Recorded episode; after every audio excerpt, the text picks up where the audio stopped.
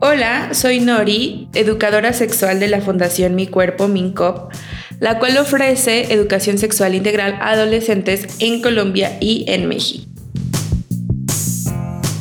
Quiero darles la bienvenida eh, a este nuevo episodio de nuestro podcast Mi Cuerpo con Sentido.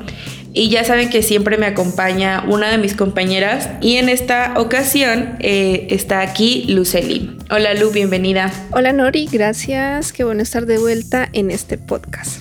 Bien, y el día de hoy vamos a hablar eh, de un tema. Siempre digo que los temas, siempre digo, vamos a hablar de un tema interesante pero en realidad es porque todos son muy interesantes. Pero este tema me gusta mucho eh, porque creo que cuando hablamos de higiene, siempre en la cuando eh, somos niñas, niños o adolescentes, como que se hace mucho énfasis en la higiene, eh, digamos, para personas con vulva, ¿no?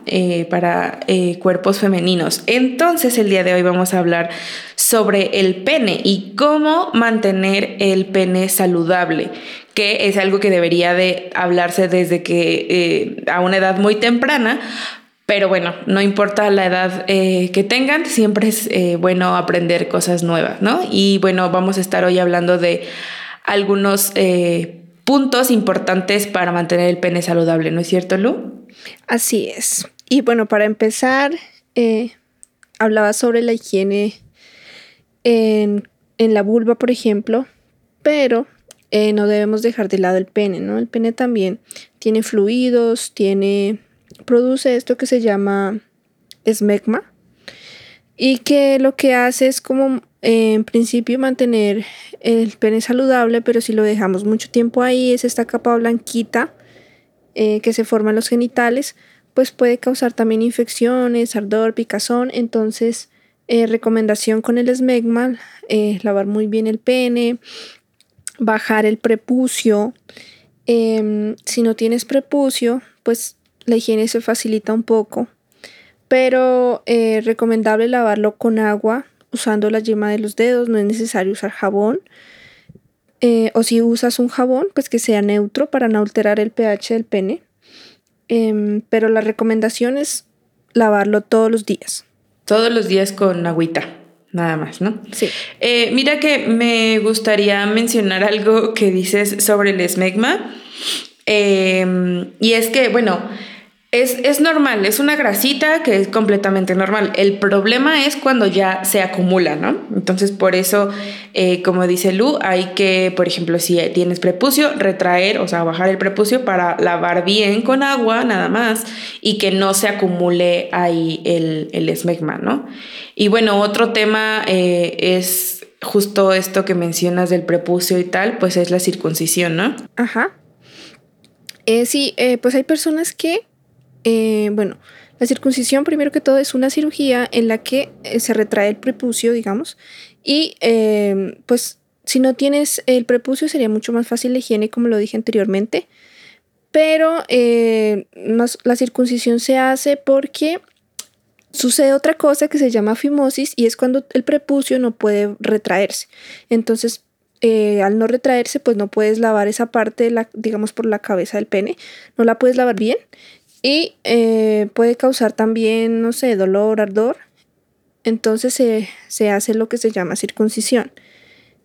Y eh, pues es algo que no les pasa a todas las personas, pero sí es común. Entonces, pues, ¿cómo tenerlo en cuenta, no? Porque hay personas que eh, no saben que cuando eres bebé, por ejemplo, tienes que, no sé, verificar que el prepucio baje y suba justamente para eso, porque si no lo hace hay que, hay que realizar una circuncisión. Sí, y bueno, eh, ahorita estamos hablando como de la higiene, ¿no? Sí. Y pues obviamente eh, esto de la circuncisión, pues lo hablamos desde la perspectiva de la higiene, como tú dices, hay personas que tienen fimosis, entonces no pueden bajar el, prepucio y terminan eh, por hacer la circuncisión. Pero también mencionar lo que, bueno, muchas personas lo hacen por una cuestión cultural o religiosa, ¿no? Y creo que aquí, bueno, eh, me gustaría como hacer un paréntesis porque hace un tiempo recibimos como un comentario cuando hablábamos de la circuncisión en una de nuestras publicaciones en Instagram y alguien comentó como, oigan, pero también eh, hay circuncisiones que se hacen eh, bajo circunstancias que son riesgosas, que traen consecuencias después, como que no son higiénicas, etc. Y bueno, eso, eso sucede... Pues en contextos donde lo hacen como de manera cultural o religiosa, pero tengo entendido que cada vez más en estos espacios tienen que tomar más em, pues en cuenta la seguridad, la higiene, etcétera, ¿no? Eh, pero bueno, hay como dos razones por las que se hace la circuncisión. Y me gustaría también aclarar eh, que, que, lo que pasa con la, con la piel del pene es que se va a engrosar, ¿no? Si ya no está el prepucio, que el prepucio en sí sirve para proteger el pene de rosaduras, golpes, etcétera eh, pues ya de manera natural el, pene, la piel del pene se va a hacer un poquito más gruesa justo para proteger, ¿no? Entonces no, no va a ser nada grave o no va a tener grandes consecuencias y se practica como pues por una persona, por el personal de, salud. Y lo que me lleva al siguiente punto, que muchas personas también me preguntan como, eh, ay, es que ya no se va a sentir igual o se va a sentir más. Entonces, eh, pues es algo que, el cuerpo va a ir reaccionando a la falta del prepucio, ¿no?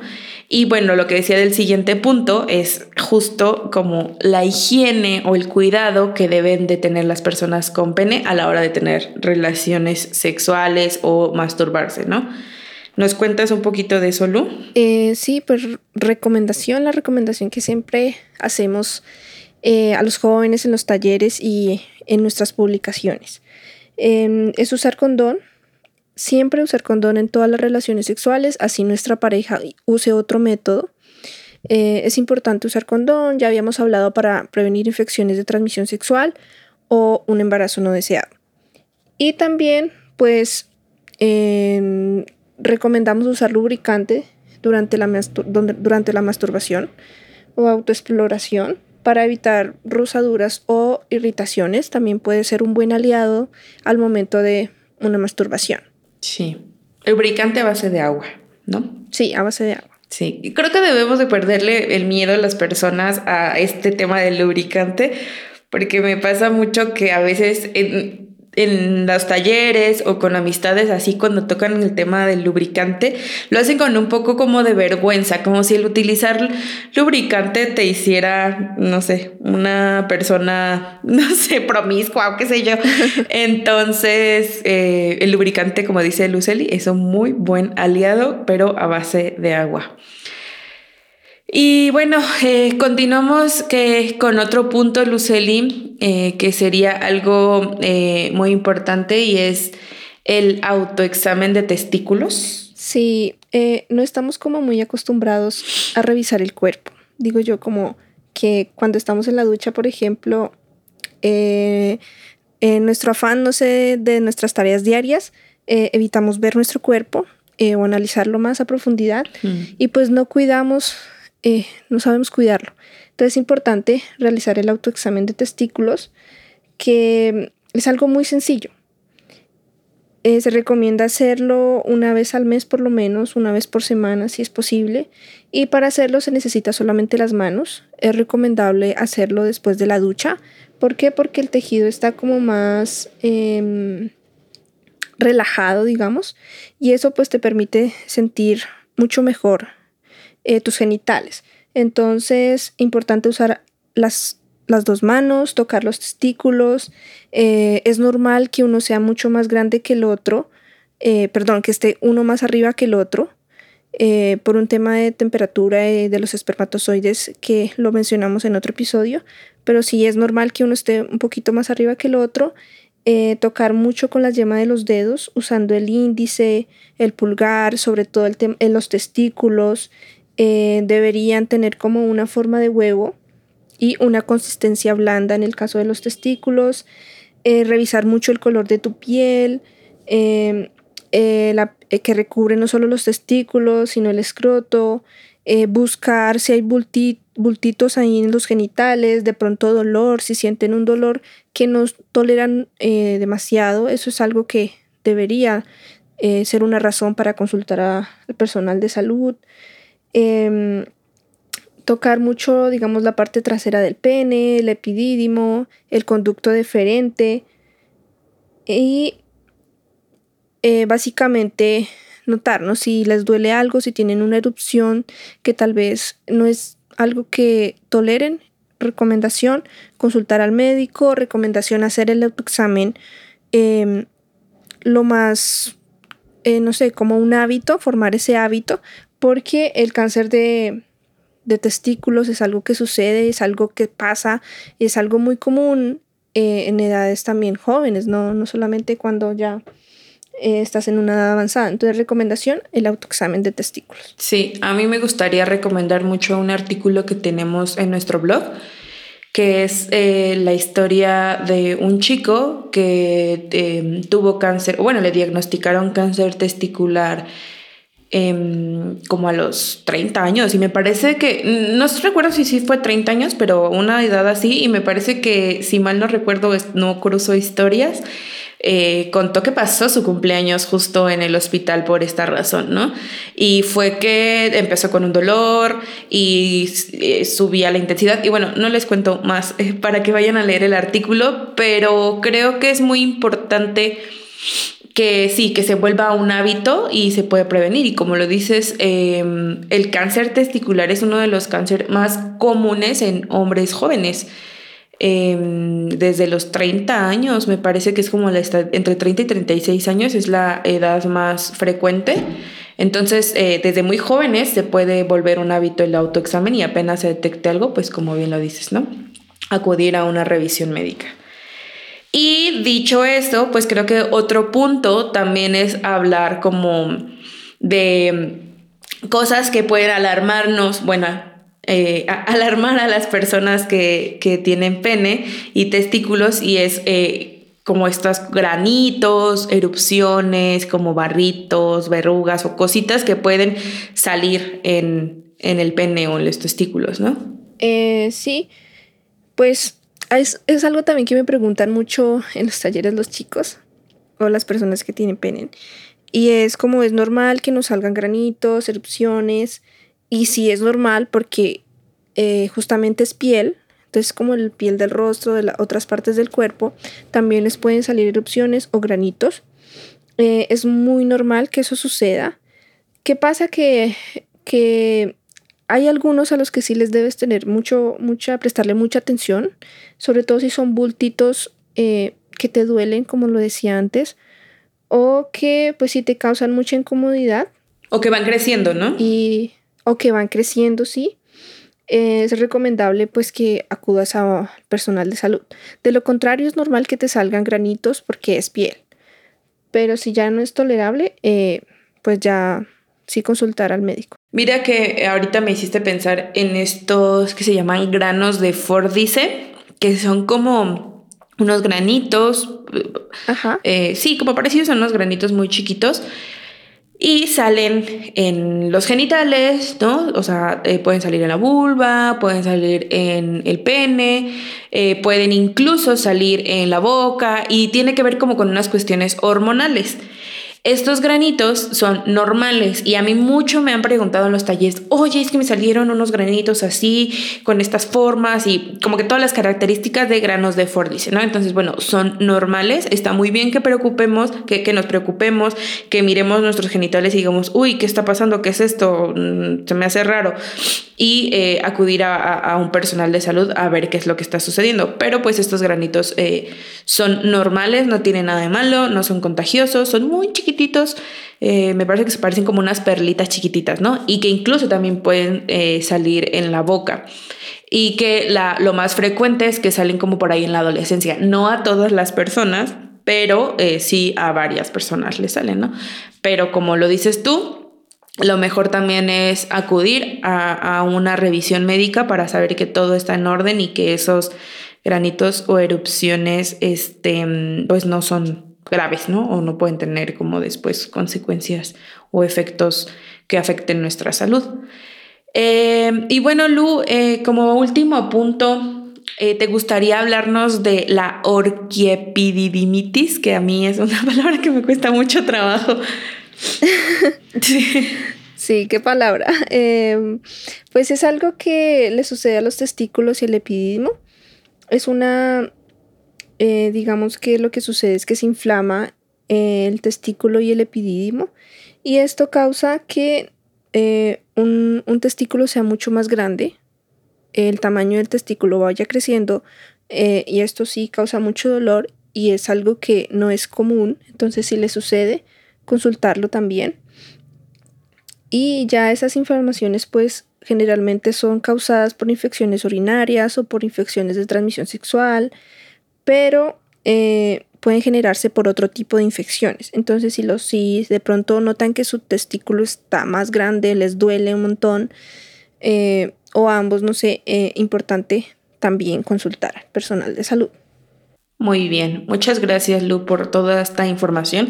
Me parece que tocamos como muchos puntos, varios puntos muy interesantes. Y mm, bueno, no sé si quieres eh, agregar algo más para cerrar este capítulo, este episodio.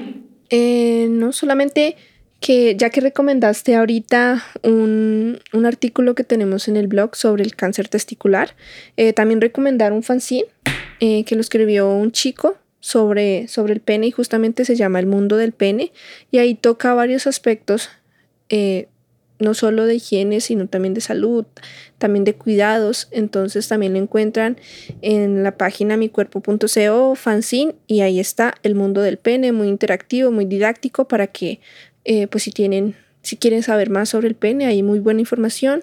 Eh, y también si lo quieren compartir, no, nada más nos escriben y, se los descargamos y se los compartimos. Sí. Eh, quiero dar un dato curioso de este fanzine, porque muchas gracias Lu por mencionar ese, me parece que es uno de los materiales, eh, bueno, en mi perspectiva, más valioso que tenemos, y es que eh, hay un libro de unas eh, médicas que se llama, bueno, en español está traducido como el libro de la vagina y nosotras lo usamos mucho en nuestros talleres y a veces lo regalamos a escuelas con quienes trabajamos y uno de los estudiantes eh, de que tomó nuestros talleres leyó este libro.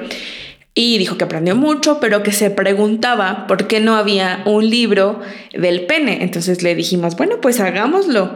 Es un estudiante al quien le tenemos muchísimo cariño y agradecimiento y bueno, junto con él eh, hicimos este fanzine, ¿no? Que se llama El Mundo del Pene. Él se involucró en muchas partes desde el texto, la información, investigar, ilustrar eh, y bueno, ahí estuvimos nosotras eh, también involucrándonos en este proceso. Entonces, de verdad, es un material muy valioso, que es muy bonito, que tiene información muy importante y que, bueno, el proceso para llegar a, a crear ese material fue también muy chévere. Entonces, por favor, vayan a revisarlo. Ahí hay mucha información eh, que ya compartimos ahorita, pero mucho más detallada. Se llama El Mundo del Pene y como eh, lo dijo Luceli, está en la página micuerpo.co en la parte, en el apartado donde dice fanzines. no se van a arrepentir de, revisarlo. Y bueno, em, no sé, Luceli, muchas gracias. A ti, Me emocioné con lo del fanzine. muchas gracias por estar aquí, por traer esta información y gracias por, por tu conocimiento. Gracias a ti también y no sé, recomendamos las redes sociales antes de cerrar. Sí, eh, recuerden que estamos en Facebook, en Instagram, en TikTok como Mi Cuerpo MK. Ahí pueden encontrar muchísima información. Síganos y por supuesto, no se olviden de activar eh, las notificaciones en esta plataforma para que si no se pierdan ningún episodio, los próximos episodios que vienen. Y también eh, si tienen alguna, algún interés en específico, si les gustaría que siguiéramos hablando como de la salud de los genitales, déjenos comentarios o otros temas que les gustaría que tratáramos, déjenos ahí en los comentarios o mándenos un mensaje privado en alguna de nuestras redes sociales, ¿no?